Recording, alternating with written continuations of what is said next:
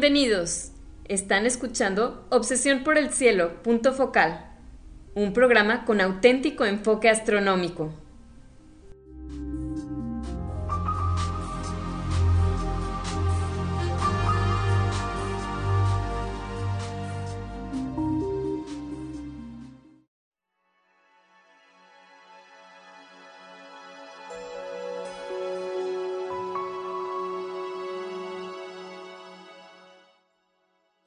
Buenas tardes. Sean todos bienvenidos a Obsesión por el Cielo, focal, el único programa con enfoque astronómico y de exploración espacial en la ciudad de Monterrey, en la República Mexicana. Un servidor, Pedro Valdezada, profesor adjunto de astronomía del Departamento de Física y Matemáticas en la Universidad de Monterrey, les desea la más cordial bienvenida a este programa número 12 de Obsesión por el Cielo, focal con fecha del sábado primero de julio del año 2023. En este programa, como el título lo dice, nos enfocamos en un tema relacionado con el estudio del universo, la exploración del espacio.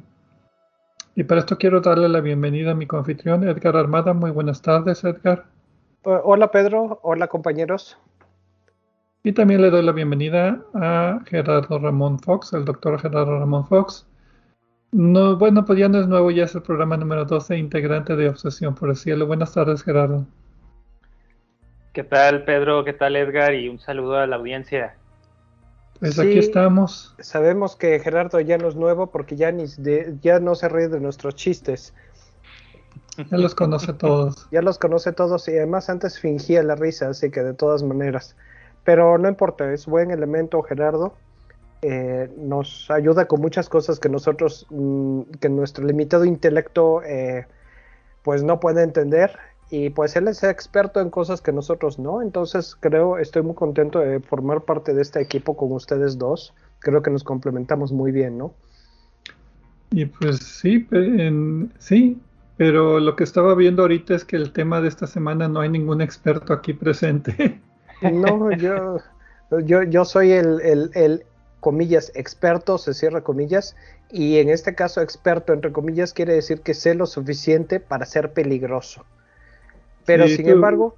Propusiste el tema. Quise que le entráramos a este tema porque eh, es como un puente entre astronomía y eh, un tema de interés para muchos en nuestro público que es eh, pues nuestro propio planeta y al mismo tiempo tiene interés para los que no están tan interesados en los temas de, nuestra, de, nuestro planeta propio, sino en otros planetas y en la vida extraterrestre. Entonces creo que es un tema que nos faltaba cubrir. ¿Y cuál es ese tema? Y una vez ya de... ¿No hemos dicho cuál es el tema? No. No. Ok, la evolución de la atmósfera de la Tierra. Entonces, la parte de astronomía es que estamos estudiando el planeta Tierra y vamos a ver cómo ha cambiado la atmósfera a través de la historia del sistema solar. Y vale la pena de pasada decir que vamos a hacer comparaciones con atmósferas de planetas terrestres como Venus y como Marte, que pues todos empezamos más o menos de la misma manera, pero terminamos de manera muy diferente. Entonces trataremos de entender un poquito estos cambios, esta evolución en las atmósferas de los planetas terrestres, comparando como se dice, haciendo astronomía, planetología comparativa las atmósferas de estos planetas, pero enfocándonos en la Tierra porque pues es la que más nos importa, es la que estamos respirando ahorita en este momento, a no ser que ustedes estén en Venus o en Marte y no me hayan dicho. Eh, y de una vez aprovecho un saludo a los que nos escuchan en Venus o en Marte. Eh, gracias por acompañarnos y dedicarnos una hora y media de su tiempo. Esperamos que el podcast les sea agradable e interesante. A los que estamos en la Tierra también, ¿eh? Pues bien, vamos a hablar entonces acerca de las atmósferas de los planetas, del planeta Tierra en particular, y vamos a empezar con la parte de astronomía. También debemos decir que aquí se involucra no solamente astronomía, estamos también involucrando geología, estamos involucrando hidrología, estamos involucrando ¿Meteorología o climatología? Yo creo que es climatología más que meteorología. Eh, climatología y no se te olvide química y física. Química, física, pues eso viene siempre. Y biología. Vamos a tratar de meter todos estos temas en la... bueno, todos estos temas no vamos a tratar de meterlos, los tenemos que hablar porque pues es, la es, es lo que está pasando en nuestra atmósfera.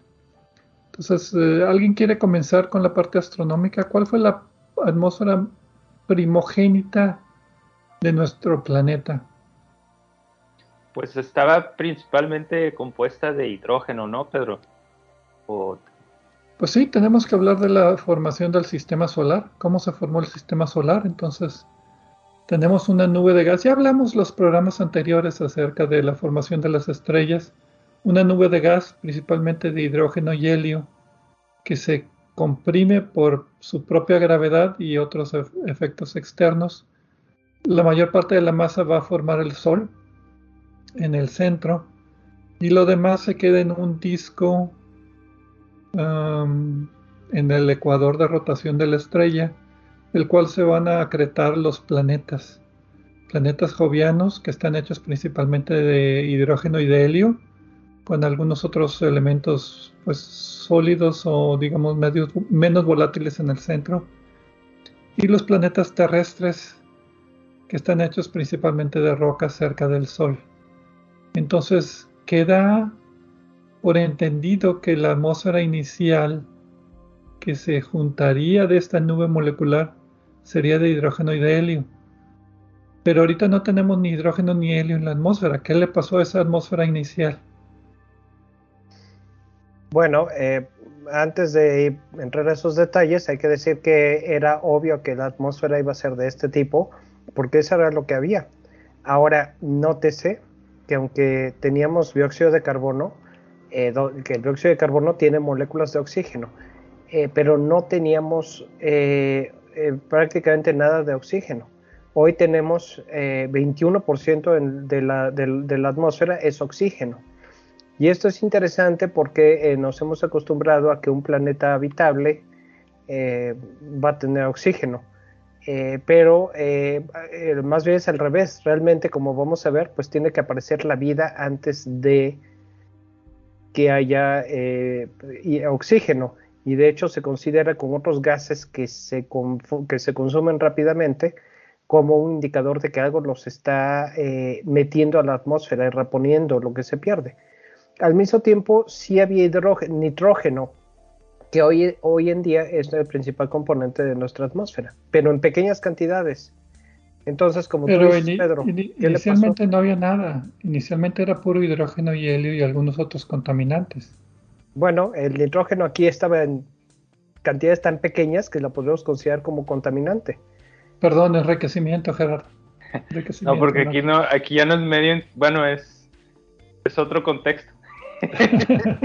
es otro contexto, pero pues eh, tienes razón, Gerardo, porque eh, la cosa es que cuando hablamos de, de composición de estrellas, Pedro siempre dice que cuanto más eh, elementos pesados tenga, se contamina la estrella, mientras que Gerardo y yo decimos que se enriquece con esos nuevos elementos.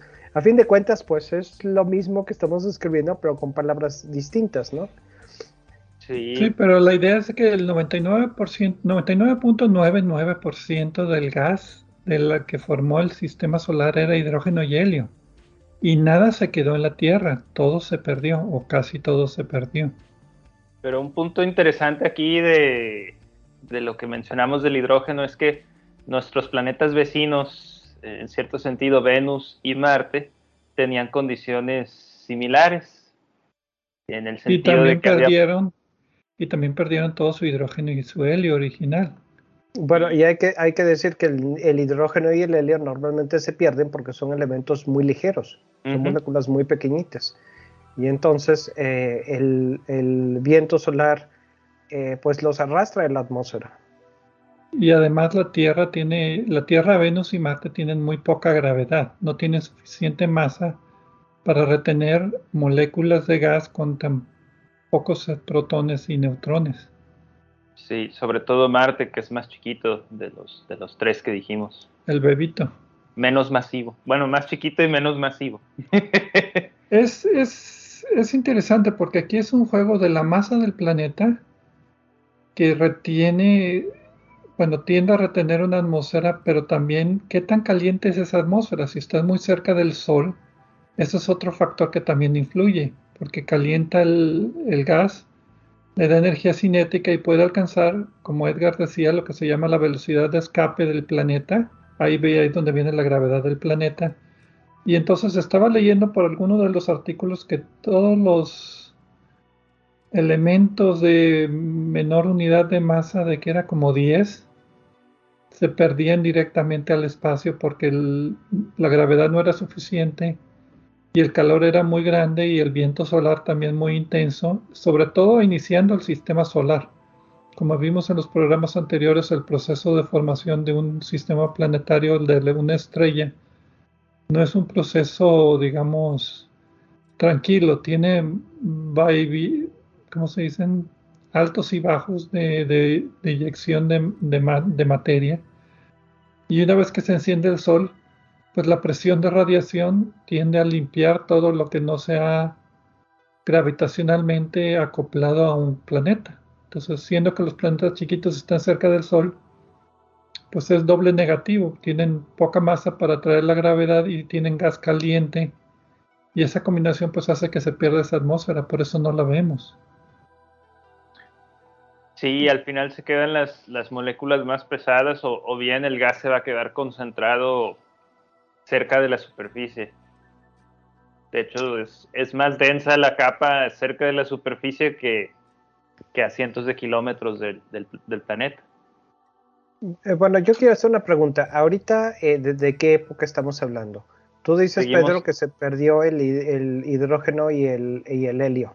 Entonces, el, año, el año cero el mismo eh, proceso de formación, el planeta Tierra se estaba formando. Ok, porque entonces el planeta eh, no tiene una superficie realmente sólida, todavía está incandescente, ¿no?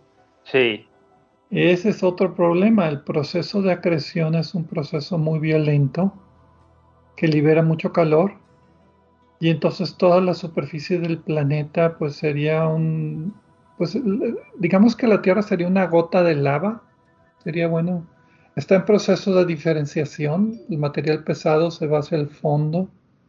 El material ligero sube a la corteza. Y pues sí, o sea, es un, clima muy hostil hasta para alguna atmósfera. Yo diría que yo diría que en esa parte no teníamos ni atmósfera.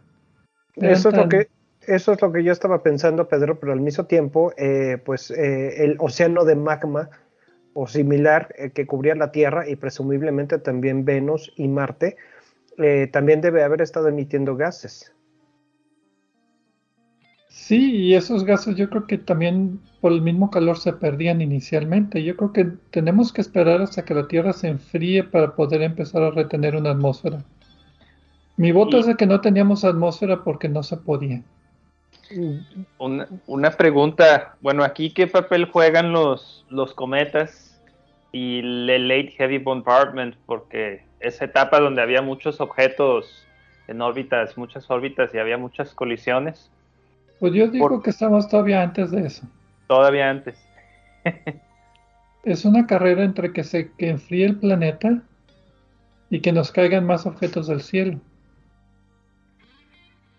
No estoy muy eh, seguro de cómo. Eh, sí, y al decir objetos, eh, si estamos hablando de cometas, asteroides y todo eso, pues estamos hablando de grandes cantidades de agua. Y ahora, y la molécula de agua, pues es más pesada y más grande que las de hidrógeno y, nitrógeno, hidrógeno y helio. Entonces, yo pienso que en esas condiciones sí podría existir alguna atmósfera con, sobre todo, dióxido de carbono y, y ¿cómo se llama? Agua. Pero eso sería ya no de la nebulosa original, sino de la propia emanación del planeta. ¿Me explico? Sí, exacto. Sí. Y, los, y, los, y los cometas, como dice eh, eh, Gerardo. Pero, ¿cuál es la diferencia entre el Late Heavy Bombardment, o sea, esa época donde tuvimos un bombardeo de, bueno, hay que, hay que aclarar un poquito. Esa época, durante la formación de la Tierra tenemos un periodo de acreción que es donde cuando los, los, protoplanetas se están juntando. Ahí es cuando se forma la luna, por ejemplo, de Teia, que choca con la Tierra. Y, los fragmentos que están chocando con la Tierra son muy grandes. Y también hay fragmentos pequeños, pero es una, es una época caótica. Pero hay una época donde ya casi no hay objetos en el sistema solar interior y es cuando la Tierra se empieza a enfriar. Y después es donde se ha medido que viene este periodo de bombardeo pesado, que es después, digamos, de la etapa inicial de formación, ya cuando la Tierra se ha enfriado un poco. Yo diría que esa es la segunda parte de la formación de la Tierra. Eh, a ver si les parece esto como un resumen. Eh, cuando empezó el bombardeo intenso que dice Gerardo, eh, pues esto le metió energía al sistema. Básicamente, eh, ah, y además trajo nuevos, nuevas sustancias, principalmente agua. la energía que se metió al sistema provocó que gases volátiles que estaban en, la corteza terrestre o lo que se empezaba a formar como la corteza terrestre incluyendo vapor de agua, no solo el de los cometas, pero también el dióxido de carbono y el nitrógeno entraran en la atmósfera. Al mismo tiempo, este bombardeo causó que por calentamiento gran cantidad de los elementos que estaban en la atmósfera, pensemos elementos ligeros, hidrógeno y helio, se hayan también contribuido a la pérdida de estos a despacio por el calor, la temperatura que mencionábamos hace rato. Y luego, pues, eh, al, eh, ir enfriándose esto, bueno, hay que decir que el dióxido de carbono y el agua son gases de invernadero, entonces esto debió de, provocar calentamiento adicional. Eh, y luego pues ya empezaríamos a hablar del, del, enfriamiento y entonces ya empezamos a pensar a poder pensar en una corteza sólida y eventualmente en agua líquida. Ok. Yo tengo una duda, no sé qué tan adelante está en el tiempo, que se, más o menos el Late Heavy Bombardment se acabó como hace 3.8 millones de años, ¿no? Digo. Y el... Más o menos. 3.800 millones de años.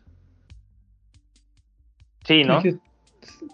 Dijiste, 3.8 millones, 3.800. 3.8, ajá, sí, mil millones, sí. 3.800 millones de años. Extrañamente, extrañamente, ahora sí yo estoy de acuerdo con lo que dicen ustedes. Primera vez que nos ponemos de acuerdo sobre un número los tres. y, la formación del sistema solar fue hace 4.500 millones de años, más o menos.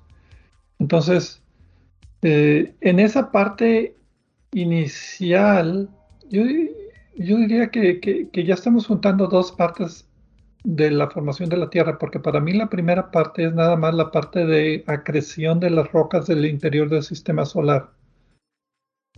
Y la parte de diferenciación, donde el material pesado se va al fondo y lo demás flota. Entonces, una vez que se empieza a enfriar la, la corteza, que ya no hay, digamos, ya se formó la luna, ya se formaron los planetas interiores, ya se limpió por la presión de radiación de todo el gas. Entonces, ya en esa etapa de 3.800 millones de años es cuando empieza en bombardeo y entonces la corteza ya puede aceptar material de afuera y ya se empieza a enfriar y ya, ya, ya tiene suficiente masa la Tierra para que retenga una atmósfera sustancial. Yo creo que antes casi no había atmósfera pero en mi opinión no estoy muy seguro de lo que leí. bueno, yo... yo... digo que sí había atmósfera, pero con la composición que digo. Eh, pero era muy transitorio porque cualquier impacto, por ejemplo el de Teia, pues derritió el planeta y lo deformó y todo el volátil que tenía se perdió completamente al espacio. Tuvo que resurgir otra vez material y, y de la lava de las burbujas que se liberan de ese gas, entonces ese gas se va acumulando otra vez.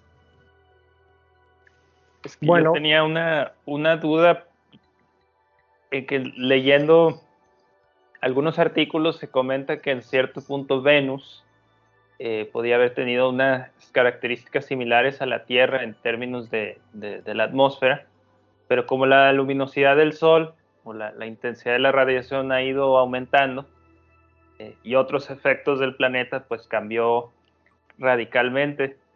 y Marte en cierta manera, no, no sé qué opinen ustedes, pero también pudo haber tenido una, una atmósfera muy diferente. Ya después de esta gas común del hidrógeno y el helio, pero una atmósfera donde había mayor cantidad de agua y, y había ciertas, ciertas características, quizás no similares, pero un poquito más parecidas entre los planetas a lo que vemos hoy. No sé qué opinen ustedes de eso. Que ya empezaron a diferenciarse en esa época, dices tú. Sí, pero tenían ciertas similitudes. Esa primera etapa fue la misma para los tres. Pues ninguno de los tres retuvo hidrógeno y helio y los tres empezaron a tener diferenciación por, por, el material radioactivo que libera calor y el propio calor del material de los impactos de la energía cinética de los impactos de los protoplanetas y empezó a haber diferenciación y empezó entonces a burbujear, a liberar una atmósfera similar, como, decía Edgar, principalmente hecha de vapor de agua, dióxido de carbono y algunos otros materiales ligeros como nitrógeno o poco reactivos, porque era lo que la gravedad podía retener. Cualquier otra cosa que liberara era perdida al espacio. Y tenemos evidencias ahora, por ejemplo, de que la cantidad de hidrógeno era mucho mayor en el anteriormente.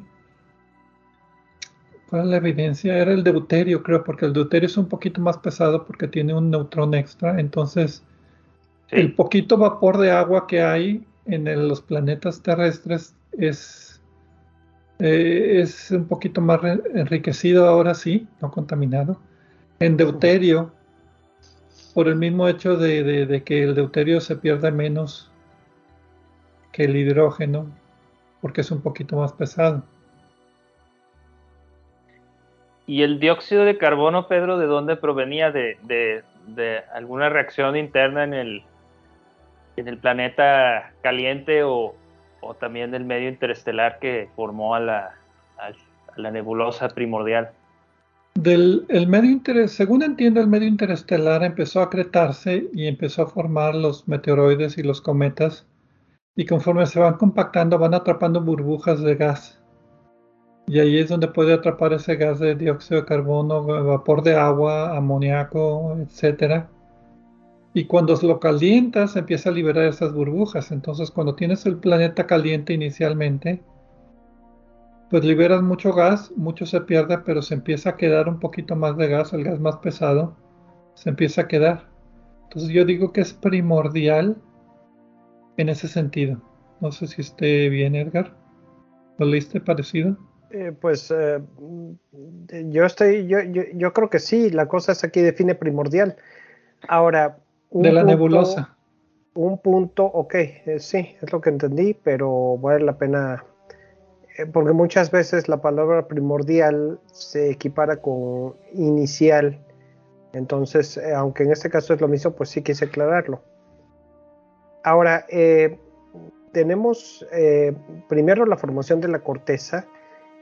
Aparentemente para la etapa del bombardeo intenso, ya había corteza. Ya había corteza y esta corteza no estaba totalmente intacta por el bombardeo, pero sí había algo allí. Eh, ahora, el punto aquí, hay otro punto interesante que nos apunta a esta dirección, es que justo para la etapa del final del bombardeo intenso, eh, tardío, ya eh, hay evidencia de que ya empezaba a aparecer vida. Y la evidencia está basada en uno que otro fósil, o lo que se piensa que son fósiles, porque las bacterias rara vez dejan fósiles identificables, pero también en evidencias bioquímicas. Entonces, en esa época ya teníamos una corteza y ya estaba suficientemente fría para mantener agua, porque necesitas agua líquida para tener fósiles. Por lo menos había eh, condiciones en las que podía existir agua líquida. Eh, y no tanto por la necesidad del agua en sí, sino por el rango de temperaturas en los que pensamos que puede originarse la vida. Y este es un punto muy interesante, aunque no hay consenso, eh, parece que la vida apareció muy rápido. Pero ya necesitamos, ya tenemos, necesitamos agua líquida. Entonces ahí es donde yo creo que se empiezan a diferenciar las circunstancias en los tres planetas. En la Tierra sí tiene suficiente gravedad para retener una atmósfera de gases pesados, digamos agua y dióxido de carbono y algunos otros parecidos con algunas menos de 20 unidades atómicas, por ejemplo. Pero se enfría la corteza, se enfrían las condiciones y la Tierra, el vapor de agua se empieza a precipitar como agua líquida para formar los océanos. Mientras que en Venus eso no, no funciona porque está más cerca del Sol y es mala radiación solar y nunca se enfría lo suficiente la atmósfera para que llueva y forme océanos. Y en Marte, ahí el problema era que está más lejos y tiene menos gravedad, entonces la cantidad de atmósfera que puede retener por gravedad es menor. Y sí, al parecer, Marte en épocas anteriores tuvo una hidrología, así se dice, una hidrosfera notable, que podemos ver ahorita el remanente de esa hidrosfera, pero no tan sustancial como en la Tierra. La Tierra fue como la parte de ricitos de oro donde estaba ideal la circunstancia para tener grandes cantidades de agua líquida donde se pudiera originar la vida que ahorita hablaba Sergio. Bueno, y aquí hay otra cosa que hay que introducir. No sé si ya son demasiadas cosas. Yo estoy haciendo una lista mientras estamos hablando de eh, los eh, factores que, que afectaron la atmósfera. Ya tengo cuatro y voy a, eh, agregar un campo magnético. porque si ya tenemos eh, corteza, entonces, eh, pues, ¿cómo estaba la circulación adentro de la Tierra? Recordemos que en la Tierra el interior está, el interior todavía está fluido y que la convección que hay, simplificando mucho la cosa, es lo que genera el campo magnético de la Tierra, que a su vez protege la atmósfera, sea la que sea, porque eh, desvía el impacto más intenso del viento solar. Y esto también aplica para Venus y para eh, Marte. En el caso de Marte, pues sí, digo, aplica, pero con restricciones, porque por, eh, si quieres ahorita os dices de Venus, pero en el caso de Marte, pues hay evidencia de que hubo un pequeño campo magnético en alguna época, pero que se perdió muy rápido. Sí, porque muy pequeño otra vez no tuvo suficiente calor como la Tierra para tener esa conversión de magma en el cerca del núcleo. Entonces nunca tuvo el efecto dínamo suficiente para tener un campo magnético considerable. Entonces Marte perdió mucha atmósfera por el viento solar. Venus parece que nunca tuvo campo magnético. A la fecha no tiene campo magnético. Bueno, pero creo que quería decir algo al respecto, Gerardo, ¿o era eso? Sí, en lo que comentábamos de las diferencias entre, entre los planetas, sí, Venus, es, hay variaciones en el campo magnético. Y ¿Pero tiene campo magnético tan intenso como la Tierra? De eso no estoy seguro. ¿Marte? No, Venus. Venus. Ah, porque Marte queda claro que estaba demasiado pequeño y que su campo magnético fue muy incipiente. Y por eso también ha perdido atmósfera. Pero Venus se me hace que es más el efecto del viento solar y, que está más cerca del Sol que el campo magnético.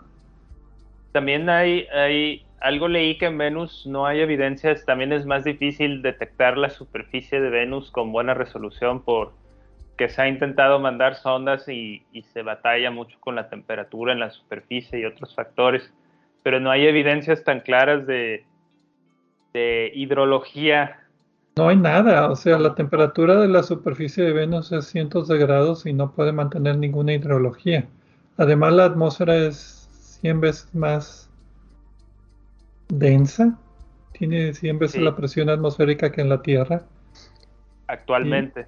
Y, quiero, quiero poner otro, ya que están hablando de eh, Venus, quiero eh, poner el, punto de la rotación, porque hay cierta evidencia de que la rotación ayuda a que se forme un campo magnético.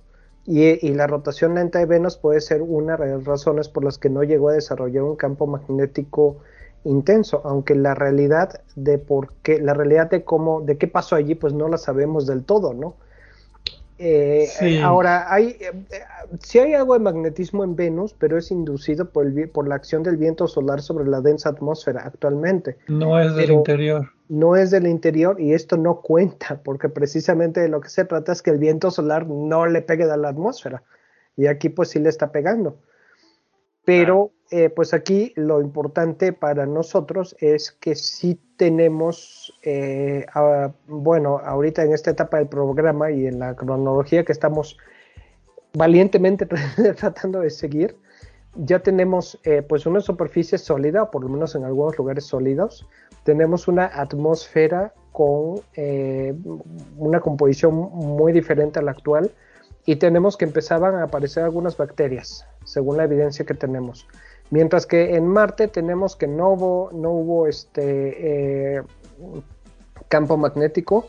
Eh, es un planeta muy más pequeño que la Tierra, con una gravedad que es más eh, insuficiente e incapaz de mantener una atmósfera. Por eso la atmósfera es tan tenue actualmente.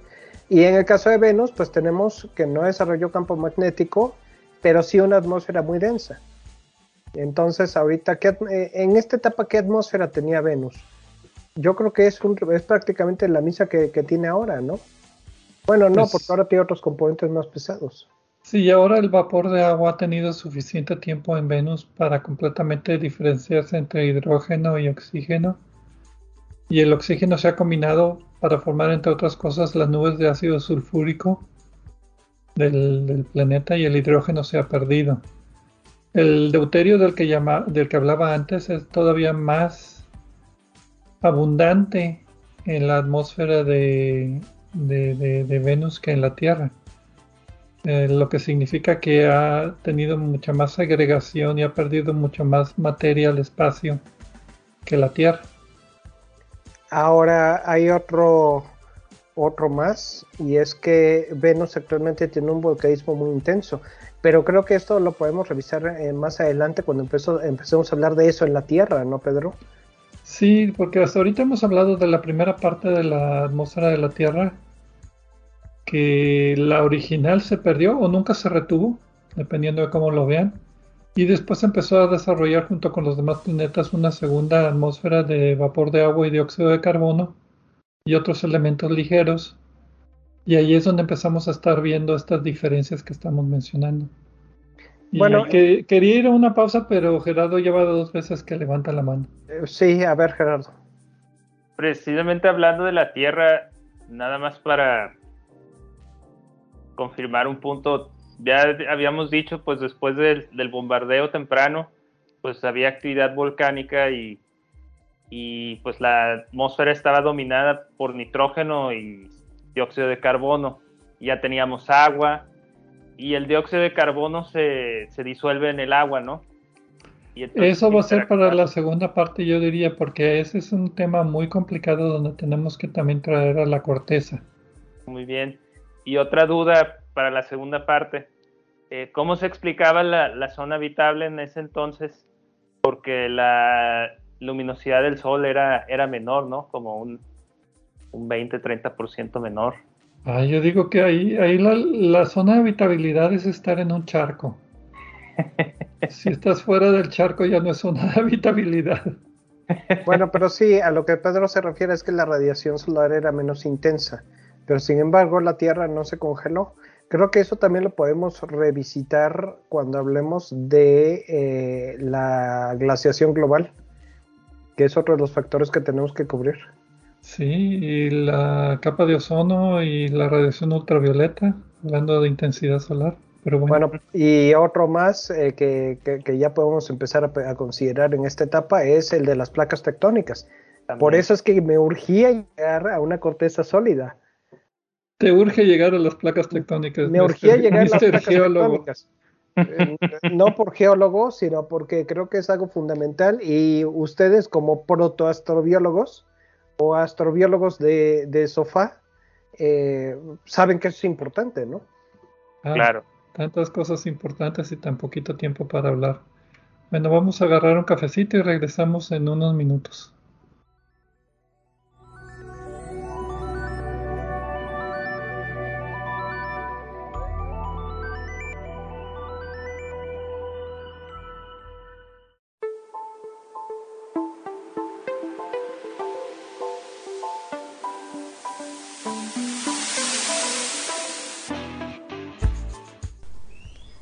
Pueden comunicarse con nosotros a través del correo electrónico.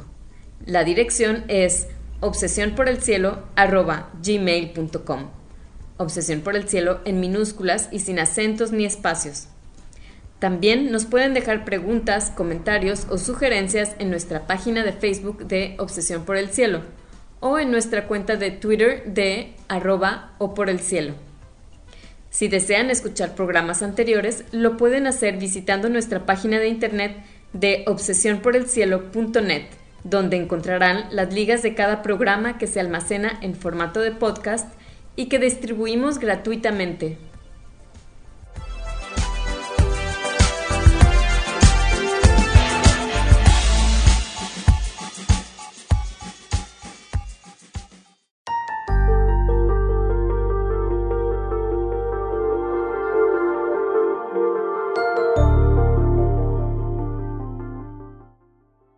Regresamos a Obsesión por el Cielo, punto focal con el tema de este mes que es la evolución de la atmósfera de la Tierra.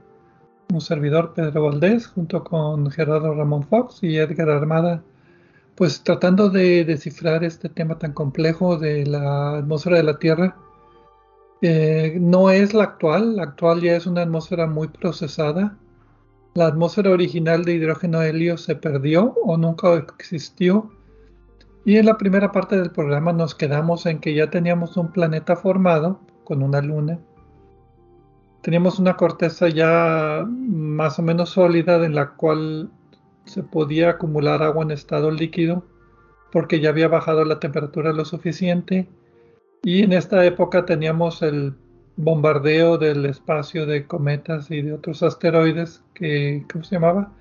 Periodo tardío de bombardeo en el sistema solar del cual hay, evidencia, por ejemplo, en las lunas como nuestra propia luna o la luna Calisto, eh, de esta época de, intenso bombardeo. O sea, ha habido varios episodios de donde los cometas como que les gusta acercarse a los planetas interiores y chocar mucho.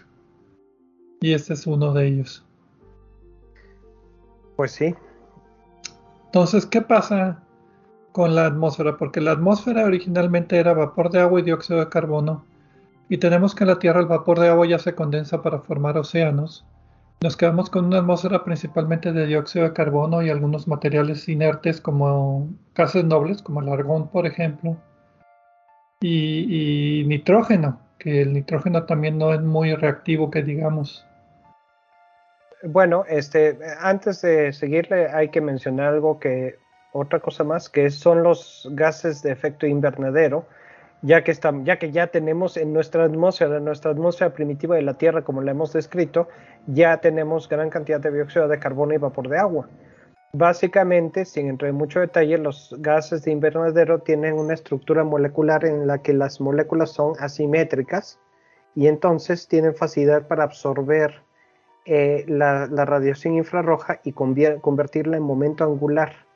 Por eso es que, por ejemplo, el oxígeno, que tiene una, molécula eh, más eh, simétrica, el oxígeno molecular, o eh, el nitrógeno, por ejemplo, no son gases de invernadero, mientras que el dióxido de carbono, el metano, el óxido nitroso, etcétera, sí son gases de invernadero.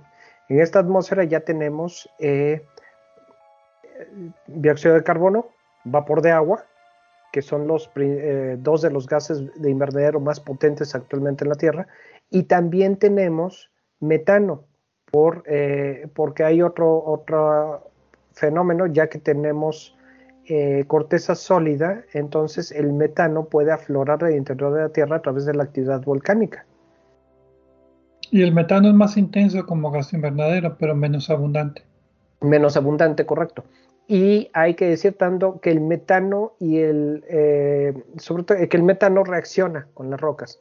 Entonces eh, hace tiempo hubo una controversia en Marte todavía está vigente porque se encontró metano y la pregunta es es metano que se está generando en las rocas o es metano que está produciendo algún ser vivo porque si nada lo está produciendo entonces el metano termina por reaccionar y perderse y desaparece de una atmósfera entonces aquí eh, pues tenemos en, esa época en la Tierra no había vacas, así que lo que produce el metano pues era, eh, las reacciones químicas en la corteza, ¿no?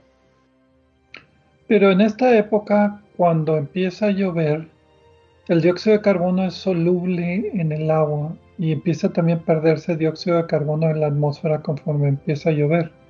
Es uno de los ciclos del carbono que todavía tenemos presentes. El dióxido de carbono se absorbe en el agua, el agua se almacena, el carbono empieza a reaccionar con otros elementos, incluyendo magnesio, y empieza entonces a solidificarse y a precipitarse en el suelo como carbonatos. Muy buen punto, Pedro, porque eso es lo que actualmente eh, es un concepto fundamental de los estudios del clima de la Tierra actualmente, porque ese es un ciclo, como tú dices. Eh, este dióxido de carbono, una vez que llega, como describes, a las rocas, eh, pues estas rocas, como parte del fenómeno de las placas tectónicas, y el movimiento de los continentes, eh, llega a eh, precipitarse y a hundirse al interior de la Tierra, produciendo terremotos, volcanes, etcétera, y otras cosas similares. Y esto eh, hace que el dióxido de carbono que está ahí almacenado, eventualmente, a través de erupciones volcánicas, vuelva a la atmósfera. Y otra vez empieza el ciclo. la lluvia cae, el dióxido de carbono se disuelve en el agua y empezamos todo de nuevo, ¿no? Por eso es un ciclo de carbono y se considera que este ciclo es fundamental para, para que la Tierra se haya mantenido con un clima estable a lo largo de los miles de millones de años para que, eh, que hicieron falta para que apareciera la vida inteligente como espero que nos consideren inteligentes como nosotros. Sí, sí, Gerardo. Eh, es, es una definición muy complicada, pero la, qué es la inteligencia y qué es la vida inteligente, pero volviendo al tema del ciclo de carbono, eh, ese es un punto muy clave que sea cíclico porque habla de que entonces puede haber un balance. Pero son millones de años el ciclo porque tienes que formar rocas y las rocas las tienes que hundir y las tienes que calentar para que se vuelva a soltar el, el dióxido de carbono y salgan volcanes. Entonces son millones de años. Sí, pero nos habla de que hay procesos que lo atrapan y hay procesos que lo liberan. Entonces el balance... Todo, es un juego de absorción contra liberación. El, balance entre esos procesos determina, por ejemplo, en, en, otra atmósfera como la de Venus, quizás la liberación fue tan drástica que se llenó de gas invernadero. El, proceso en Venus yo creo que ahí fue que no tuvo placas tectónicas. Para tener placas tectónicas necesitas tener una corteza fluida, digámoslo así, que pueda desquebrajarse y pueda hundirse de una parte a otra. Entonces tienes que tener agua. El agua sirve como lubricante, entre comillas, para que se muevan las placas tectónicas sobre la superficie de lava. Si no tienes agua líquida en Venus no vas a tener no vas a tener placas tectónicas y si no tienes esas placas tectónicas el calor lo vas a almacenar y eso tenemos evidencia en Venus. El calor lo almacenas y se va almacenando, se va almacenando y de repente tienes épocas donde hay mucho volcanismo en, Venus y se repavimenta toda la superficie en Venus y después se solidifica la corteza. No tienes cortezas delgadas o de diferentes grosores o de diferentes tamaños, no está desquebrajada la corteza y entonces eventualmente tienes otro periodo de grandes erupciones en Venus. Pero no, vas a tener este movimiento constante de, de, cortezas, de placas tectónicas que chocan, se va una abajo de la otra, arrastrando agua y muchos otros elementos que se calientan y vuelven a salir como volcanes. Entonces yo diría que la composición química de los volcanes en Venus sería muy diferente a la composición química de los volcanes en la Tierra. En la Tierra una erupción volcánica es 95% vapor de agua. En Venus yo creo que sería 95% dióxido de carbono porque no hay vapor de agua. Y por otra parte, ya que estamos hablando de otros planetas, hablemos de Marte. En el caso de Marte, eh, tampoco sin placas tectónicas, eh, pues simplemente eh, la atmósfera se, se, siguió perdiendo eh, al espacio eh, porque no hubo nada que la, que la reciclara y la retroalimentara. Sí hay volcanes en Marte, pero a diferencia de los volcanes en la Tierra, son volcanes gigantescos que se han mantenido sobre la misma posición y se han extinguido como consecuencia de eso, porque eh, las plumas de magma que los alimentaban terminaron por extinguirse y no aparecieron otros volcanes. Otra vez es consecuencia de su tamaño y al mismo tiempo la ausencia del, campo magnético permitió que el Sol eh, poco a poco le fuera arrancando más y más de la atmósfera. Ahora, originalmente en la atmósfera de la Tierra, eh, eh, bueno, ahorita todavía estamos hablando de que no, tenía, no tenemos oxígeno, porque el oxígeno pues se lo comen las reacciones químicas con los demás elementos que tenemos en la atmósfera, igual que decíamos como el metano. Un punto importante eh, del ciclo del carbono es que cuando aumenta la temperatura y, aumenta la erosión de los minerales y, por el agua y precipitación, viento, etcétera, entonces aumenta la velocidad de este ciclo o disminuye si ocurre lo opuesto. Por ejemplo, eh, si la Tierra se congela, que ahorita vamos a hablar de eso, eh, disminuye la velocidad de ese ciclo porque no se, están no se está erosionando tanto lo que está protegido por nieve y hielo. Entonces es, otro punto a considerar. Pero lo interesante aquí es eh, lo que se llama el gran evento de oxigenación.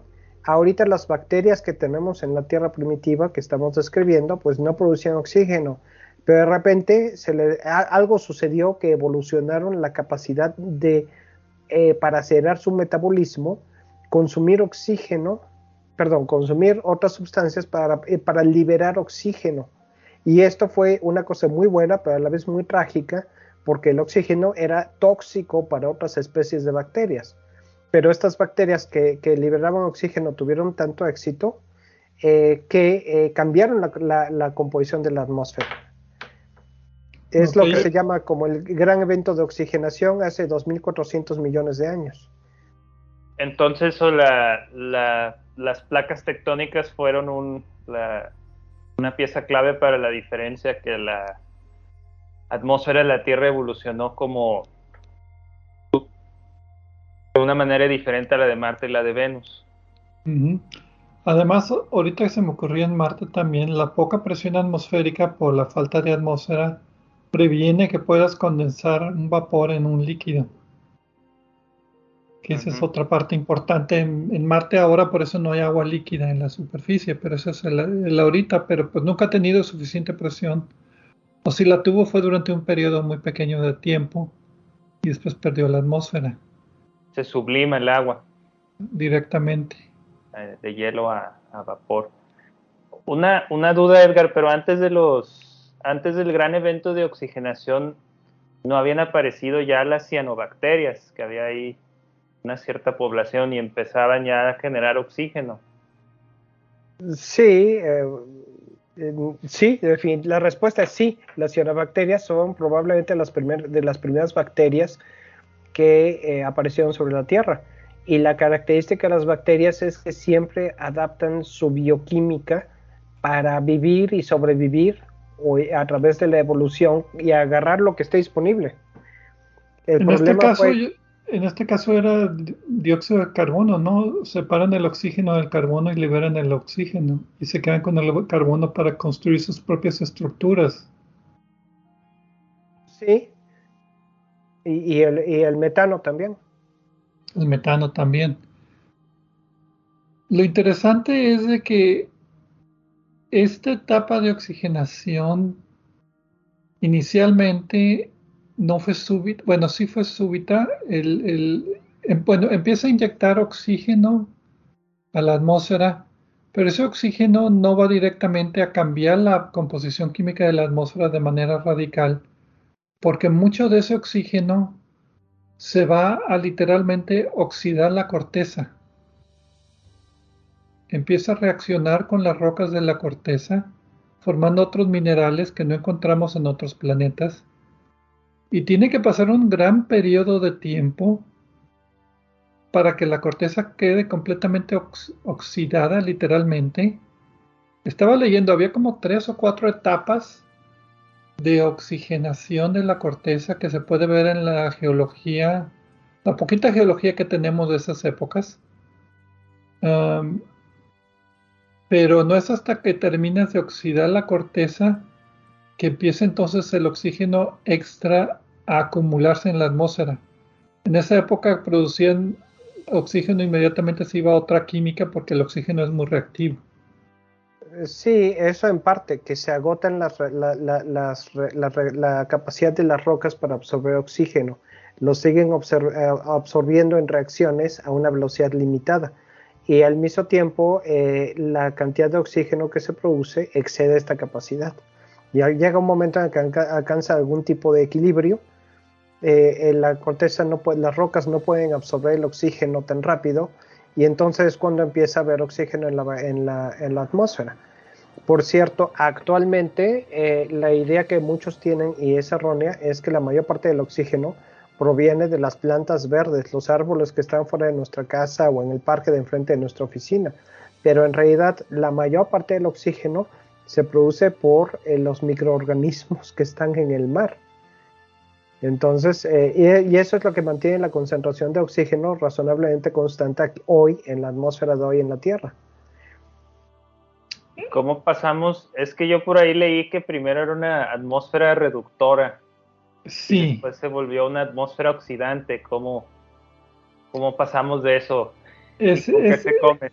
Es, es, es, esta misma etapa. Por ejemplo, si ves las reacciones químicas están dominadas por oxígeno, oxigenación.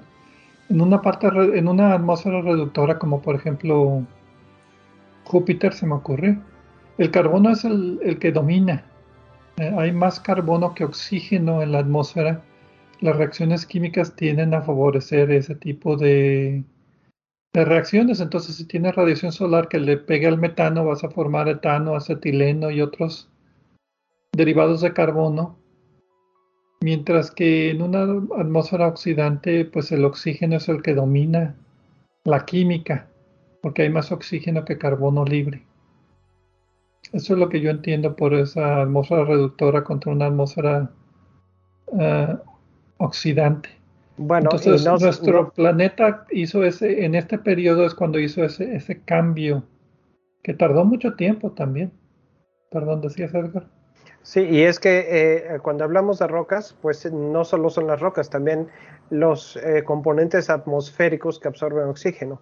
Básicamente es todo aquello con lo que el oxígeno puede, eh, puede reaccionar. Con el oxígeno pasa lo mismo que con el metano. Si no se está produciendo, se consume de una manera o de otra en general. Ahora, bien, en estas épocas la la cantidad de oxígeno en la atmósfera todavía era pequeña, ¿no? Porque inyectabas oxígeno y se absorbía en algún otro lado. Entonces, ¿qué estamos hablando? 1, 2, 3% de oxígeno en lugar del 20% que tenemos ahora. Sí, hasta el gran evento, ¿no? No, durante el gran evento. En realidad hubo dos o tres eventos de oxidación, de oxigenación. Ok, entonces cada uno empieza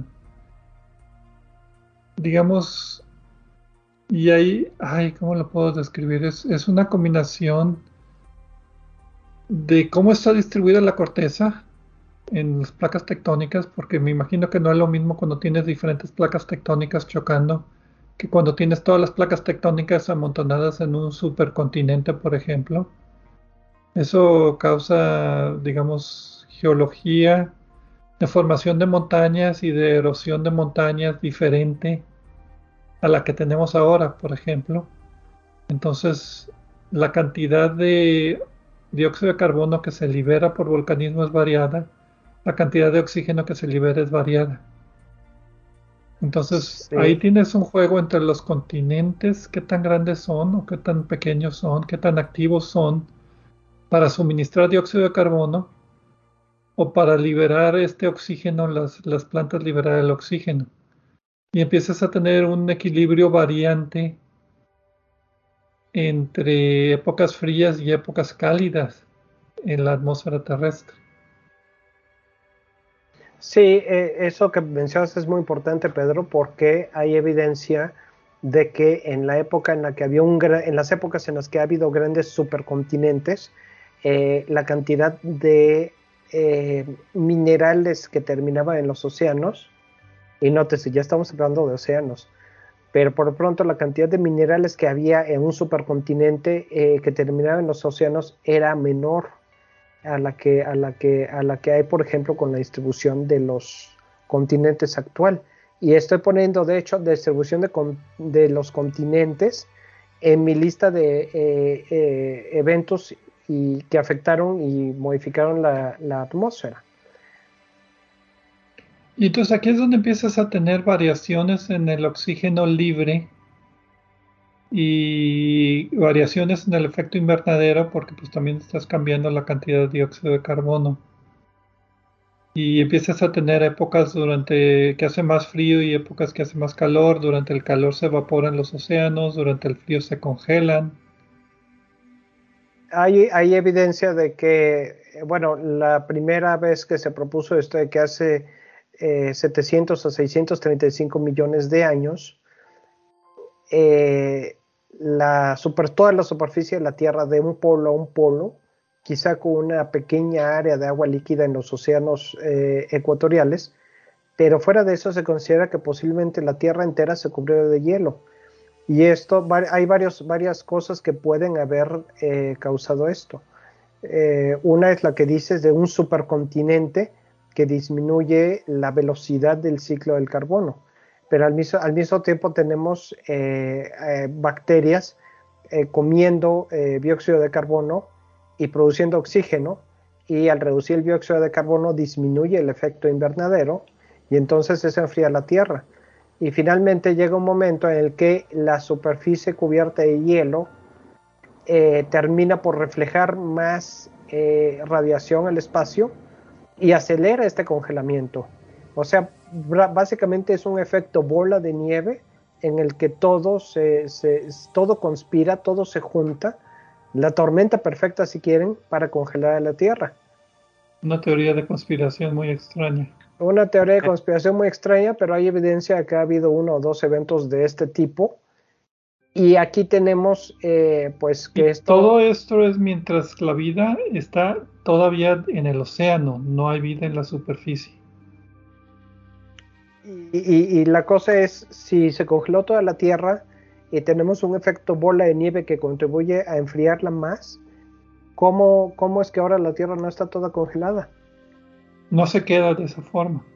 No se quedó de esa forma. Bueno, no hubiera podido quedarse, pero no sucedió se piensa que lo que logró que la Tierra escapara es el, volcanismo. Eh, me viene a la mente una de las teorías sobre Venus actuales, es que Venus es como una olla que está tapada. Y hay grandes eventos de volcanismo cuando, cuando el agua debajo, en, este, en el caso de Venus, el magma debajo de la corteza eh, se calienta ya y, no, y termina por escapar y luego otra vez vuelve Venus a un, a un, eh, a un efecto de olla tapada y, el calor se queda guardado debajo de la corteza. En el caso de, eh, de eh, la Tierra, pues el volcanismo terminó por aumentar la, la, cantidad de dióxido de carbono en la atmósfera y como prácticamente no había erosión ni, ni, ni el ciclo del carbono estaba muy lento, entonces no hubo nada que lo detuviera y poco a poco la Tierra fue saliendo de esa glaciación global. También otro factor es la tectónica de placas, como comentábamos ahorita, que cuando tienes un supercontinente eh, cambia la circulación de los océanos y cambia la manera en que el agua caliente que puedes encontrar en, los, en el Ecuador se distribuye. Entonces, eso facilita el congelamiento de las zonas polares. Y cuando tienes distribuciones parecidas a la actual, donde hay como canales norte a sur, eso facilita más que, se distribuya el agua caliente y, y haya menos congelamiento en las zonas polares. y a ratos muy generales. Es otra teoría, pero es una teoría buena. Sí, lo, lo que estamos viendo aquí entonces es que un efecto muy importante para la atmósfera es la corteza y el movimiento de las placas continentales. Porque está, está causando que esté variando la cantidad de dióxido de carbono y la cantidad de oxígeno. Y a la vez están los procesos pues, semiestables de oxigenación.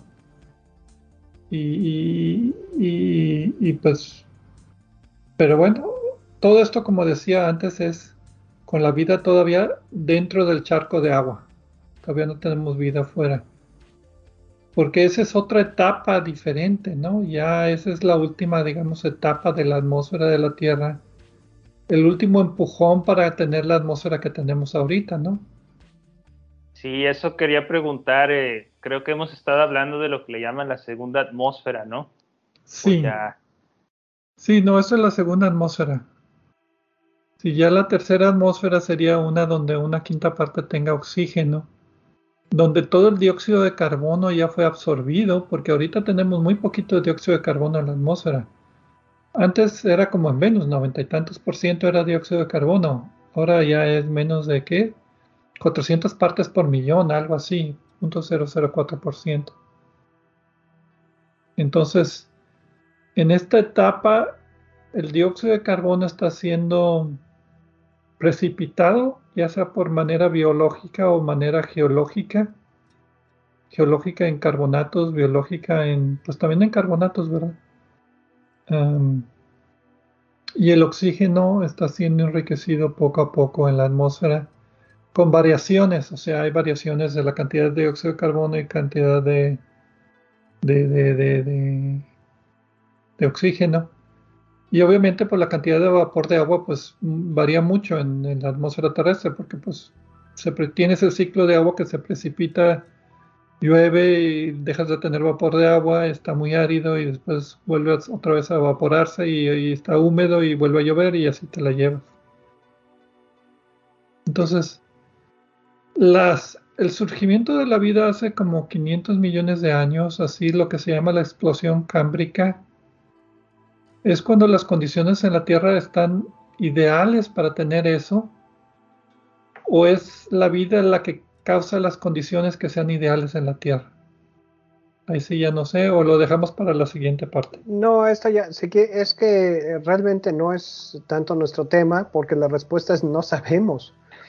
Eh, una de las, eh, uno de los hechos que, que sí sabemos es que en etapas muy tempranas de la Tierra, había colonias de bacterias eh, viviendo cerca de las zonas húmedas, pero, eh, eh, pero cerca de la superficie, perdón, en zonas húmedas. y posiblemente, porque las bacterias se extienden por donde pueden, sí había en etapas más primitivas de la Tierra, antes de 500 millones de años, algunas bacterias que sobrevivían en ambientes terrestres, apenitas. Eh, pero cuando hablamos de la vida en la Tierra, pues estamos hablando básicamente de animales más grandes, eh, invertebrados si quieren, eh, o formas de vida que evolucionaron para hacer la transición de los océanos a, las, a, las, a, la, a la, tierra seca. Ahora, lo que se ha observado es que los cataclismos que provocan extinciones masivas dejan varios nichos biológicos vacíos y luego aparece otra vez la vida para llenarlos. Por lo pronto, la colonización de la Tierra, de la superficie sólida de la Tierra, como tú dices, posiblemente ocurrió hace 500 millones de años. Y también la aparición de las plantas eh, sobre la Tierra, ¿no? A eso iba. La parte importante para mí aquí es la aparición de las plantas, porque son las que tienen la capacidad de convertir dióxido de carbono en oxígeno directamente. Fotosíntesis. Ah, eh, eh, y esa es la parte que mientras las bacterias están batallando para hacer cambios químicos, aquí es directamente utilizando la luz del sol y directamente la producción de oxígeno. Y pues esto aumentaría mucho la cantidad de oxígeno que produces y ya en una atmósfera enriquecida de oxígeno por bacterias, pues empiezas a tener esta atmósfera oxidante y empiezas a tener ya formas de vida que empiecen a utilizar el oxígeno como fuente de energía. O sea, que ya el oxígeno no sea venenoso para ellas, sino que sea esencial. Como decía Edgar, la vida se adapta al nicho. Entonces, si el nicho es si hay mucho oxígeno y el oxígeno puede extraer energía, pues la vida se adapta a eso, esa circunstancia. Ahora hubo un pico en el oxígeno como hace 280 billones de años, ¿no? Que Pero eso es ya cuando la vida ya surgió a la superficie. Y ya se está distribuyendo en la superficie, y ya tienes plantas y ya tienes un ambiente como el que conocemos. el ambiente que, te, que mencionaba antes, pues como decía, todo estaba debajo de la superficie del agua y la parte de arriba era árida en ese sentido. No había vida en, la, en, la, en, en los continentes, no había vida, la vida estaba en los océanos. Para poner esto en contexto, las plantas pensamos que aparecieron apenas hace 450 millones de años sobre la Tierra, antes en el, en el océano, y los primeros fósiles de vertebrados que también hicieron la transición de los océanos a la Tierra fue apenas hace 360 millones de años. Podemos decir que en esta, en esta etapa, antes de que la, cuando la vida solo estaba en el mar, el continente era pues rocas y arena, algo así como Marte se ve. Bastante parecido a Marte porque también eh, la vida y la composición atmosférica tienen efectos sobre el terreno, ¿no? Por ejemplo, no había suelo, realmente. El suelo... Eh, había piedras nada más. Exacto, se ha transformado en la Tierra por la actividad biológica, en gran cantidad, y la gran cantidad de materia orgánica residual que tiene, ¿no? y la química de la vida también. Entonces estamos hablando que de los 4.500 millones de años de existencia de la Tierra, solamente los últimos 450 millones, vamos a decir 500 millones de años, es cuando la vida ha surgido y transformado la superficie de la Tierra. Sí, de acuerdo. para mí eso es interesante, o sea, 80, sí, 80% de la existencia de la Tierra ha sido sin vida en la superficie, nada más el último 20%. es para pensar, o sea, nada más ahorita y no tengo cerveza aquí ni nada para tratar de, ahogar mis penas. Y ya que hace rato que estaba mencionando que hubo varios eventos de oxigenación, el hace 470 millones de años, o sea, en la época en la que estamos discutiendo actualmente, es donde aparecieron las plantas terrestres. Y eso fue lo que causó el evento de oxigenación del Paleozoico, que es el tercero y, uno, otro más de los eventos de oxigenación. En este caso ya no, el definitivo, sí, ya no inventó, ya no asesinó bacterias que no aguantaban oxígeno porque ya estaban todas muertas o viviendo en sus nichos donde, eh, anóxicos, pero eh, sí modificó la, atmósfera, que es de lo que estamos hablando a fin de cuentas, ¿no? Eh, ahora también esto, la concentración de oxígeno, facilitó, junto con la vegetación, los incendios. Y hubo algunos incendios con cataclismos globales o sin ellos, que también, eh, junto con el volcanismo y otros cataclismos de este tipo, eh, modificaron la cantidad de oxígeno en la Tierra y de otros gases. En particular, los eventos de volcanismo intenso, como las, eh, las trampas de canas o siberianas en India o en Rusia, modificaron también la atmósfera, inyectando grandes cantidades de dióxido de carbono a la atmósfera. Y estos son eventos transitorios, pero que sí cambiaron la composición atmosférica. De hecho, sabemos en buena medida que ocurrieron por los cambios que eh, detectamos en las rocas de esa época. Pero ya estamos hablando de una época donde la atmósfera es principalmente nitrógeno y oxígeno. Dióxido de carbono ya es muy poquito, todo está secuestrado en las rocas o en la vida. La tercera atmósfera. La tercera atmósfera que estamos viviendo ahorita pero todavía con desbalances en ese sentido, o sea, no es una atmósfera estable, sino que hay eventos atmosféricos y astronómicos que causan que cambie la concentración de oxígeno ahora más que nada. Es, que nunca hay atmósfera estable, Pedro. La, atmósfera es estable hasta que deja de serlo. Siempre va a haber algo que, que altere el equilibrio el principio del de Chatelier. Cuando metes algo al sistema, el sistema se adapta hasta que vuelva a alcanzar el equilibrio. Bueno, ¿qué les parece si vamos a una pausa y ya en la tercera parte hablamos de la atmósfera como la tenemos ahorita? ¿Y cuáles son los factores importantes para tratar de mantener ese equilibrio? ¿O cómo lo estamos desequilibrando? Pues también podemos hablar un poco de eso. Regresamos.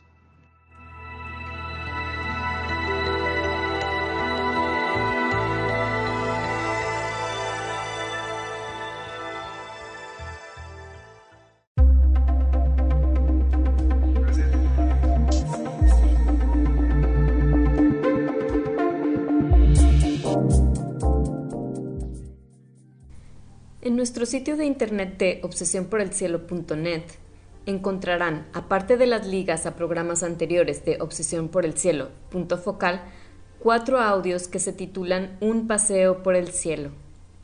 Este fue un proyecto auspiciado por la Unión Astronómica Internacional y consiste de una serie de audios en español que describen las constelaciones, sus mitologías y los objetos de interés encontrados en ellas es un audio para cada estación del año. La idea es que escuchen los audios por la noche mientras observan la esfera celeste para que puedan servirles de guía para identificar las constelaciones.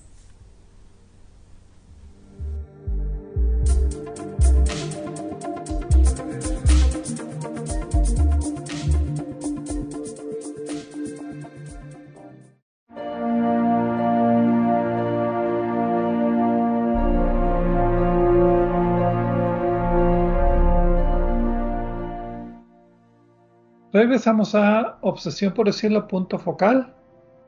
Gerardo Ramón Fox, Edgar Armada y un servidor Pedro Valdés hablando de la evolución de la atmósfera de la Tierra. En la primera parte hablamos de la atmósfera primordial, que se perdió el espacio, las condiciones por las cuales se perdió. La segunda parte hablamos de la atmósfera secundaria de la Tierra y cómo se ha transformado. Y en esta tercera parte pues hablamos de la atmósfera que actualmente tenemos y pues cuál es su equilibrio entre comillas, porque al parecer no, a través de la historia de la Tierra, la atmósfera no ha sido muy, muy estable. Ha tenido, ha tenido altibajos que han influenciado mucho pues la evolución de la vida en la Tierra y pues seguirá viendo estos eh, altibajos, ya sean naturales o artificiales. Tenemos pues una atmósfera muy compleja, muy dinámica, en la cual no nada más es la composición química de los gases, sino también es la composición y distribución de la, geología, de, la corteza, en cuestiones del espacio, viento solar, por ejemplo, la órbita de la Tierra, cuestiones de hidrología, la distribución y qué es lo que está pasando con el vapor de agua en la atmósfera y pues algunas otras condiciones.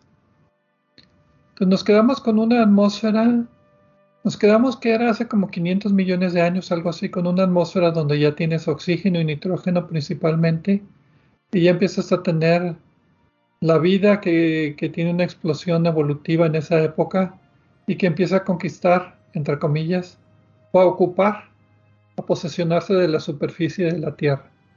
Tenemos ya las plantas que empiezan a a distribuirse por la superficie de la Tierra y las plantas pues son muy importantes en el sentido de que directamente absorben el dióxido de carbono que hay en la atmósfera, el poquito que hay, y por fotosíntesis lo convierten en oxígeno y material para construcción de, pues, de su propia estructura, las plantas. Y también tenemos eh, una concentración de gases de invernadero en nuestra atmósfera que evita que la Tierra se congele. Ese es punto importante. Necesitamos tener una atmósfera donde tengamos condiciones para agua líquida. Porque en Venus se les pasó la mano y en Marte les falta. Sí, en Venus ya vimos que por cuestiones de geología y de temperatura nunca hubo agua líquida suficiente para tener estos procesos complicados que tenemos en la Tierra de ciclos de carbono, por ejemplo y pues eh, evolucionó de una forma muy distinta y eventualmente pues toda el agua se perdió. Y tenemos un planeta volcánico que sucede en etapas, mientras que la Tierra, por las placas tectónicas, el volcanismo es más o menos constante, si no es en un lugar es en otro lugar, y tenemos circulación entre la parte superior de la corteza y la parte interior ya pegada al manto, que es lo que mantiene este dinámico pues producción, como decía Gerardo, producción y, absorción de diferentes compuestos, en particular carbono y vapor de agua. Sí, y en esta sección, pues eh, una de las cosas que, de las que teníamos planeado hablar era de la contaminación atmosférica. En los 60s y 70s, cuando se hablaba de contaminación atmosférica, principalmente se hablaba de partículas y gases emitidos por automóviles y procesos industriales, resultado de combustión incompleta y todo eso, que eran directamente nocivos para la salud de las personas y animales domésticos. Actualmente, cuando se habla de contaminación, eh, se tiende a pensar más, eh, bueno, estos gases, eh, que eran estas sustancias, más bien que eran un problema en los 60 y 70 ya están bastante controlados por las medidas que se tomaron en, esas épocas. Y ahora el problema es pues los gases de invernadero, en particular el, metano, que es producido por varios procesos industriales eh, humanos y por varios procesos biológicos, incluyendo eh, algunos que producen alimentos, ganado y todo eso, y el dióxido de carbono, que es producido principalmente por la combustión de combustibles fósiles para generar energía. Básicamente lo que estamos haciendo para cambiar el clima es cambiar la concentración de dióxido de carbono, transfiriendo algo de ese carbono que estaba en forma de petróleo o de forma de carbono de carbón, perdón, quemándolo y distribuyéndolo en la atmósfera, subiendo la proporción de dióxido de carbono, que antes de la era industrial creo, que era como 350 partes por millón y ahorita ya llegamos a las 400 partes por millón. Entonces ha sido un digamos, considerable aumento en la cantidad de dióxido de carbono y otra vez, la capacidad de producción de dióxido de carbono es mayor a la capacidad que tiene la Tierra de absorción de ese mismo dióxido de carbono, ya sea precipitándose en los océanos por lluvia o ya sea siendo absorbido por plantas para formar sus estructuras y regresarnos oxígeno. Entonces, esa es la este clave. Y este proceso de, reciclado se está acelerando porque hay más dióxido de carbono y más eh, erosión que fomenta estas reacciones, pero no puede, no puede crecer tan rápido como, como estamos inyectando estos gases a la atmósfera. Por eso hay interés eh, urgente en, los próximos años eh, reducir esto radicalmente, ¿no? Algo más acerca del cambio climático, porque se me está ahorita ocurriendo hablar de la capa de ozono, pero ese es otro tema separado. Sí, la capa de ozono es, es, otro tema separado. Eh, hay que volver un poco a la tierra primitiva de la cual estábamos hablando antes, porque en la que no había oxígeno, porque tampoco había ozono. Y esto es una de las características que favorecieron que la vida apareciera en los océanos y no en la superficie, porque en los océanos estaba uno a salvo de la radiación, ¿no?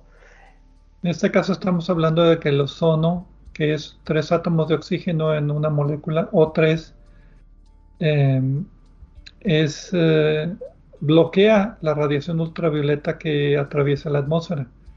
Mientras el dióxido de carbono, CO2, es bueno para absorber y remitir calor, radiación infrarroja, el ozono actúa más bien en, la, región ultravioleta del espectro electromagnético y esa radiación ultravioleta es la que puede afectar la vida, haciendo, o sea, muy, son, son fotones energéticos que pueden causar mutaciones en las células.